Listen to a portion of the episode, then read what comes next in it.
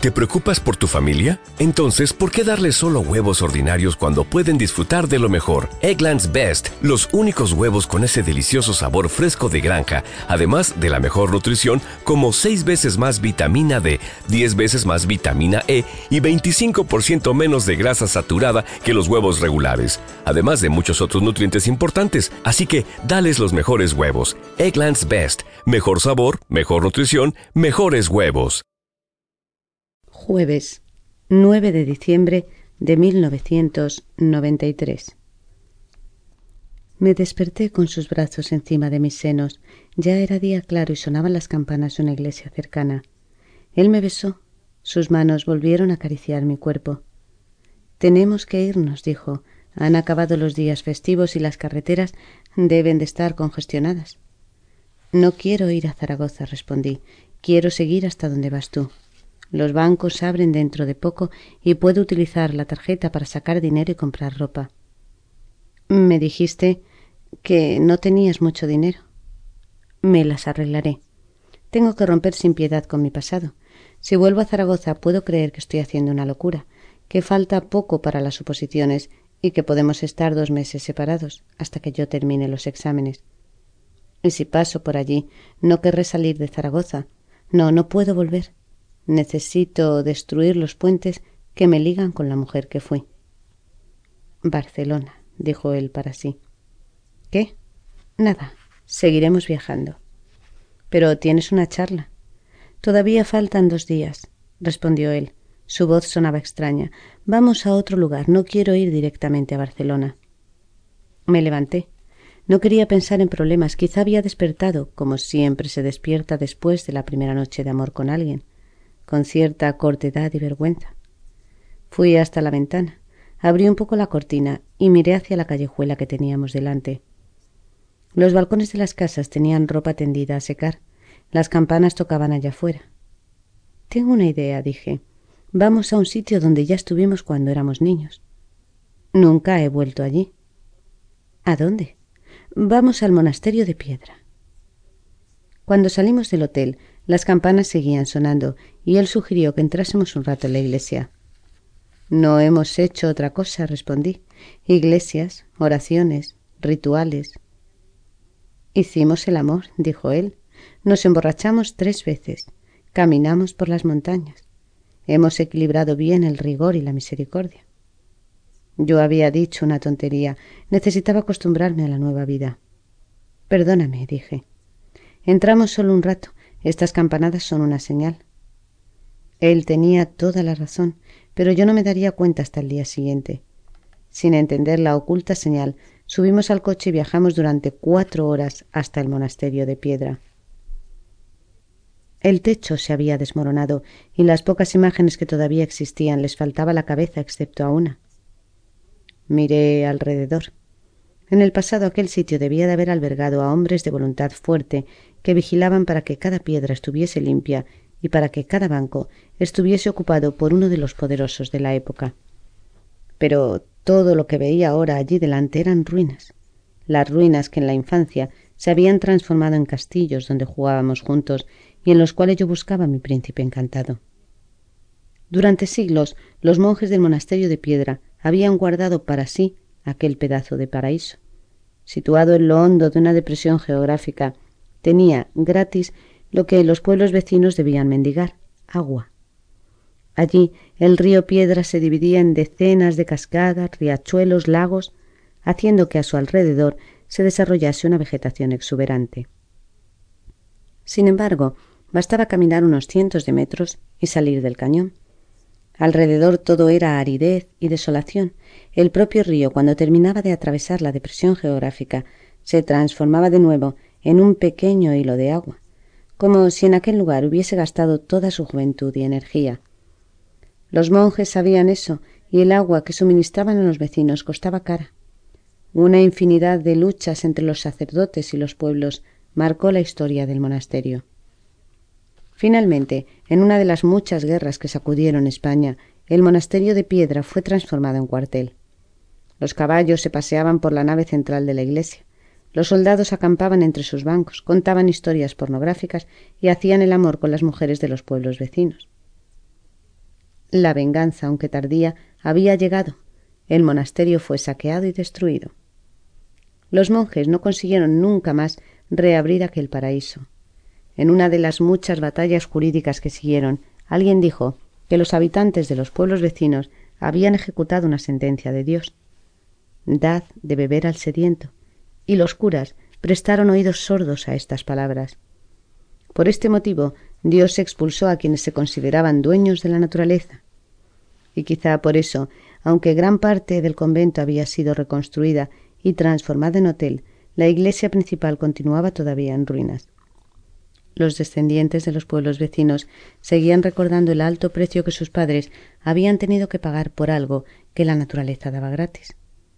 ¿De quién es la única imagen con cabeza? pregunté. De Santa Teresa de Ávila, respondió él. Ella tiene poder y a pesar de toda la sed de venganza que traen las guerras, nadie osó tocarla. Me cogió de la mano y salimos. Paseamos por los gigantescos pasillos del convento. Subimos por las largas escaleras de madera y vimos las mariposas en los jardines interiores del claustro. Yo me acordaba de cada detalle de aquel monasterio porque había estado allí en la infancia y los recuerdos antiguos parecen más vivos que los recientes. La memoria. El mes anterior y los días anteriores a aquella semana parecían pertenecer a otra encarnación mía, una época a la que no quería volver nunca más porque sus horas no habían sido tocadas por la mano del amor. Me sentía como si hubiese vivido el mismo día durante años seguidos, despertando de la misma manera, repitiendo las mismas cosas y teniendo siempre los mismos sueños. Me acordé de mis padres, de los padres de mis padres y de muchos amigos míos. Me acordé de todo el tiempo que había pasado luchando para conseguir una cosa que no quería. ¿Por qué había hecho eso? No lograba encontrar una explicación. Quizá porque había tenido pereza para pensar en otros caminos, quizá por miedo a lo que pudiesen pensar los demás, quizá porque daba mucho trabajo ser diferente, quizá porque el ser humano está condenado a repetir los pasos de la generación anterior hasta que y me acordé del Padre Superior. Un determinado número de personas empieza a comportarse de otra manera. Entonces el mundo cambia y nosotros cambiamos con él, pero yo ya no quería ser así. El destino me había devuelto lo que era mío, y ahora me daba la posibilidad de transformarme y de ayudar a transformar el amor, y de ayudar a transformar el mundo. Pensé de nuevo en las montañas y en los alpinistas que habíamos encontrado cuando paseábamos. Eran jóvenes, llevaban ropas coloridas para llamar la atención en caso de perderse en la nieve y conocían el verdadero camino hasta las cumbres. Las pendientes ya tenían grapas de aluminio clavadas. Todo lo que necesita hacer era usar ganchos para pasar cuerdas y subir con seguridad. Estaban allí para una aventura de día festivo y el lunes regresarían a sus trabajos con la sensación de haber desafiado a la naturaleza y vencido. Pero no se trataba de eso. Aventureros habían sido los primeros, los que habían decidido cubrir los caminos. Algunos ni siquiera habían llegado a la mitad, pues habían caído en las grietas de la roca. Otros habían perdido los dedos gangrenados a causa del frío. A muchos no se les había visto nunca más. Pero un día alguien llegó a lo alto de aquellos picos, y sus ojos fueron los primeros en ver aquel paisaje, y su corazón latió con alegría había aceptado los riesgos y ahora honraba con su conquista a todos los que habían muerto en el intento. Es posible que las personas allá abajo pensasen no hay nada en la cima, solo un paisaje. ¿Qué atractivo puede tener? Pero el primer alpinista sabía cuál era ese atractivo. Aceptar los desafíos y seguir adelante. Saber que ningún día era igual a otro y que cada mañana tenía su milagro especial, su momento mágico en el que se destruían viejos universos y se creaban nuevas estrellas. El primer hombre que subió a aquellas montañas debió de hacerse la misma pregunta al mirar las casitas que se veían en el fondo con las chimeneas humeantes. Sus días parecen siempre iguales. ¿Qué atractivo tiene esto? Ahora las montañas ya estaban conquistadas, los astronautas ya habían caminado por el espacio, ya no quedaba ninguna isla en la Tierra, por pequeña que fuera, que pudiese ser descubierta pero sobraban las grandes aventuras del espíritu, y en ese momento me estaban ofreciendo una de ellas. Era una bendición, El Padre Superior no entendía nada. Esos dolores no hieren. Bienaventurados los que pueden dar los primeros pasos. Un día la gente sabría que el hombre puede hablar la lengua de los ángeles, que todos tenemos los dones del Espíritu Santo y que podemos hacer milagros, curar, profetizar, entender. Pasamos la tarde caminando por el cañón, recordando los tiempos de la infancia. Era la primera vez que él hacía eso. En nuestro viaje a Bilbao había tenido la sensación de que ya no le interesaba Soria. Sin embargo, ahora me pedía detalles de cada uno de nuestros amigos. Quería saber si eran felices y qué hacían en la vida. Llegamos finalmente a la cascada más grande del Piedra, que reúne las aguas de pequeños riachuelos dispersos y las arroja desde una altura de casi treinta metros. Nos quedamos en el borde escuchando el ruido ensordecedor, contemplando un arco iris en la neblina que formaban las grandes cascadas de agua. La cola de caballo, dije sorprendida de saber todavía un nombre que había escuchado hacía tanto tiempo. Me estoy acordando, empezó a decir. Sí, sé lo que vas a decir. Claro que lo sabía. La caída de agua ocultaba una gigantesca gruta. De niños, al volver de nuestra primera excursión al monasterio de piedra, estuvimos conversando sobre aquel sitio durante días seguidos. La caverna, concluyó. Vamos allí. Resultaba imposible pasar por debajo del torrente de agua que caía. Los antiguos monjes construyeron un túnel que empieza en el punto más alto de la cascada y desciende por dentro de la tierra hasta la parte de atrás de la gruta. No fue difícil encontrar la entrada. Durante el verano quizá hubiese luces para señalar el camino, pero en ese momento éramos las únicas personas que había allá y el túnel estaba completamente a oscuras. ¿Entramos de todos modos? pregunté. Claro, confía en mí. Comenzamos a bajar por el agujero al lado de la cascada. Aunque nos cercase la oscuridad, sabíamos a dónde íbamos, y él me había pedido que confiara en él. Gracias, Señor, pensaba mientras nos internábamos en las entrañas de la tierra, porque era una oveja perdida y tú me trajiste de vuelta, porque mi vida estaba muerta y tú la resucitaste, porque el amor ya no habitaba en mi corazón y tú me devolviste esa gracia. Me apoyaba en su hombro, mi amado guiaba mis pasos por caminos de tinieblas, sabiendo que volveríamos a encontrar la luz y que nos alegraría. Podía ocurrir que en nuestro futuro hubiese momentos en los que se invirtiese esta situación.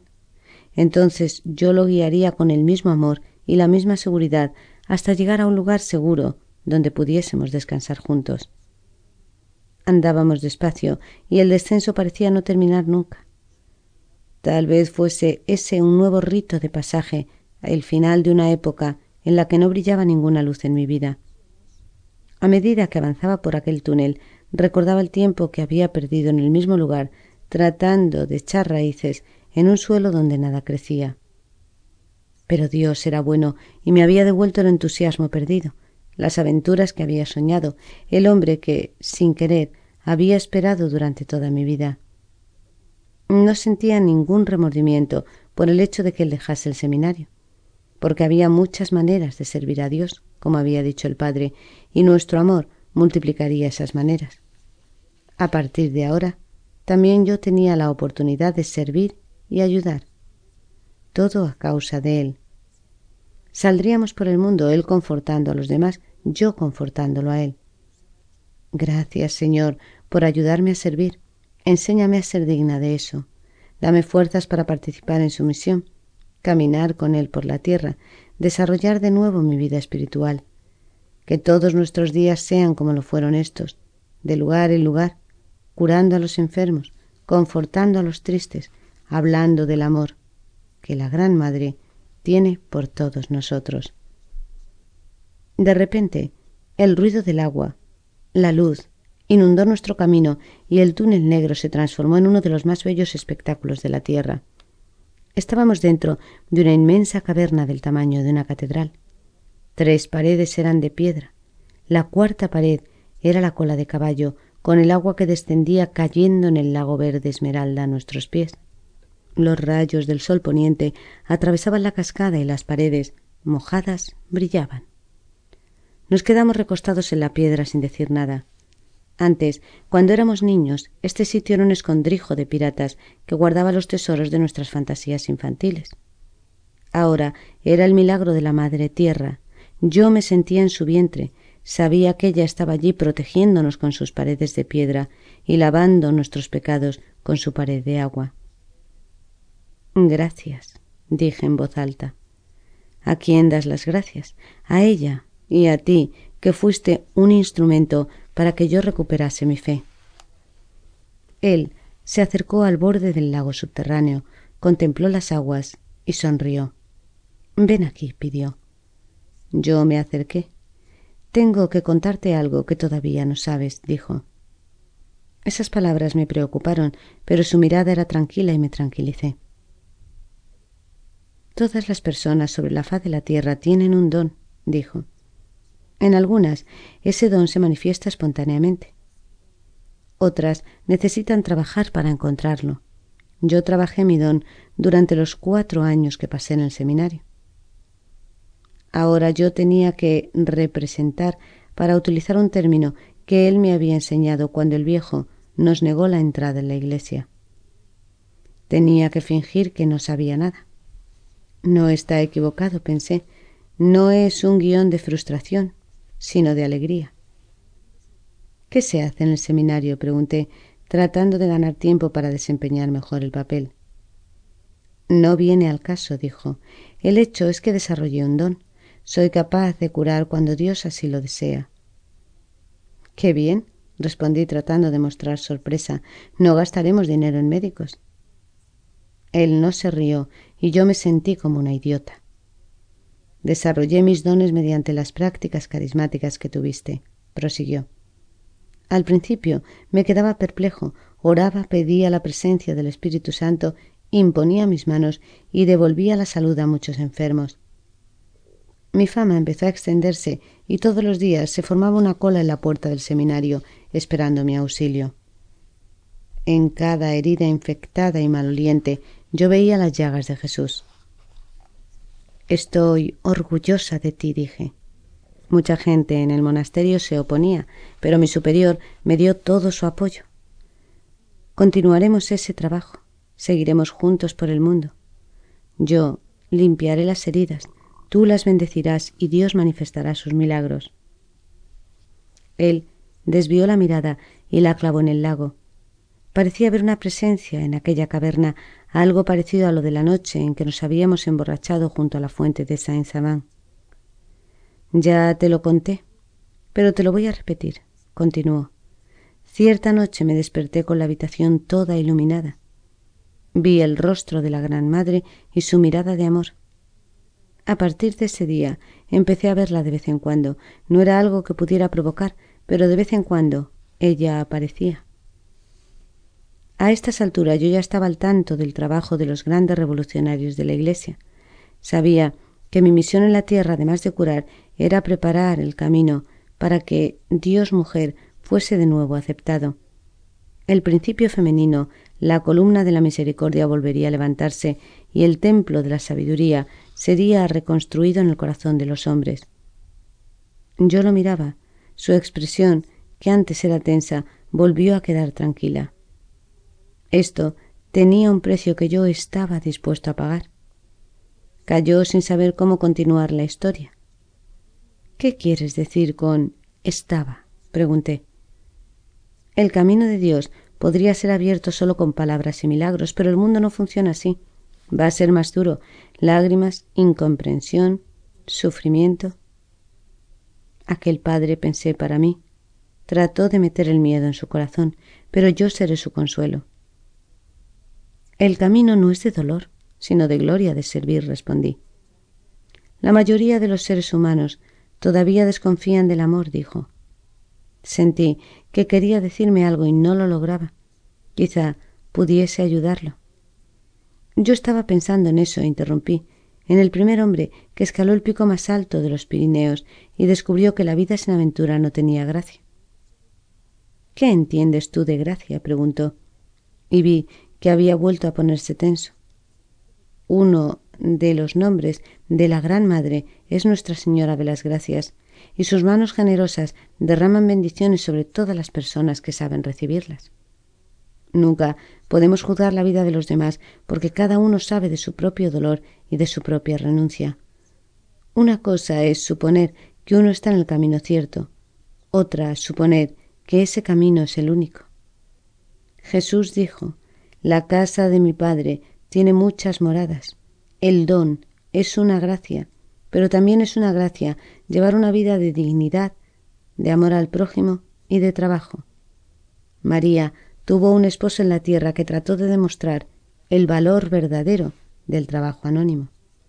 Aunque sin aparecer mucho, fue él quien proveyó techo y alimento para que su mujer y su hijo pudiesen hacer todo lo que hicieron. Su trabajo tiene tanta importancia como el trabajo de ellos, aunque casi no se dé valor a eso. Yo no dije nada. Él me cogió la mano Perdóname la intolerancia. Le besé la mano y la apoyé contra mi rostro.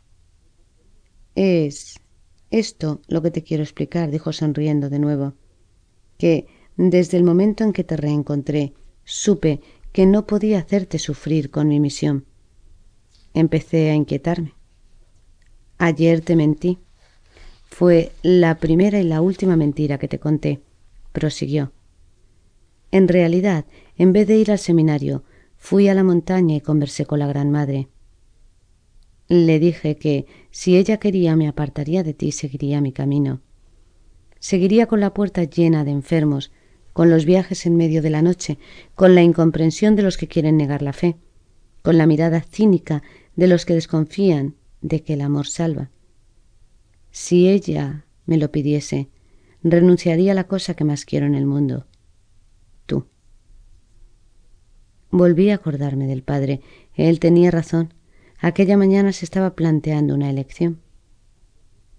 Entretanto, continuó, si fuese posible apartar este cáliz de mi vida, yo prometía servir al mundo mediante mi amor por ti.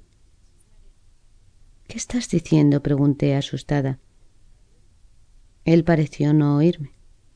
No es necesario quitar las montañas de los lugares para probar la fe, dijo. Yo estaba preparado para encarar solo el sufrimiento, pero no para dividirlo. Si continuara por ese camino, jamás tendríamos una casa con cortinas blancas y un paisaje de montañas. No quiero saber nada de esa casa, no quise entrar en ella. Dije tratando de contenerme para no gritar. Quiero acompañarte, estar contigo en tu lucha, formar parte de los que se aventuran primero. Es que no entiendes. Tú me devolviste la fe. El sol había cambiado de posición y sus rayos inundaban ahora las paredes de la caverna. Pero toda aquella belleza empezaba a perder su significado. Dios escondió el infierno en medio del paraíso. Tú no sabes, dijo él, y vi que sus ojos imploraban que lo comprendiese. Tú no sabes el riesgo. Pero eras feliz con ese riesgo. Soy feliz con él, pero es mi riesgo. Quise interrumpirlo, pero no me oía. Entonces ayer le pedí un milagro a la Virgen, continuó. Le pedí que me retirase el don. Yo no podía creer lo que estaba oyendo. Tengo un poco de dinero y toda la experiencia que me han dado los años de viajes. Compraremos una casa, buscaré un empleo y serviré a Dios como hizo San José, con la humildad de una persona anónima. Ya no necesito milagros para mantener viva mi fe. Te necesito a ti. Las piernas empezaron a aflojárseme como si fuera a desmayarme. Y en el momento en que pedí a la Virgen que me retirara el don, empecé a hablar lenguas, prosiguió. Las lenguas me decían lo siguiente coloca las manos en la tierra, tu don saldrá de ti y regresará al seno de la madre. Yo tenía pánico. Tú no. Sí. Hice lo que la inspiración del Espíritu Santo mandaba. La neblina empezó a disolverse y el sol volvió a brillar entre las montañas. Sentí que la Virgen me entendía, porque ella también amó mucho. Pero ella siguió a su hombre y aceptó los pasos del Hijo. No tenemos la fuerza de ella, Pilar. Mi don irá a otra persona, pues nunca se desperdicia. Ayer, en aquel bar, telefoneé a Barcelona y cancelé la conferencia. Vamos a Zaragoza. Tú conoces gente y podemos empezar por allí. Luego buscaré un empleo. Yo ya no podía pensar. Pilar, dijo él. Pero yo ya caminaba de vuelta hacia el túnel, sin la guía de ningún hombro amigo, seguida por la multitud de enfermos que iban a morir, por las familias que iban a sufrir, por los milagros que no serían hechos, por las risas que no adornarían el mundo, por las montañas que quedarían siempre en el mismo lugar. Yo no veía nada, apenas la oscuridad casi física que me cercaba.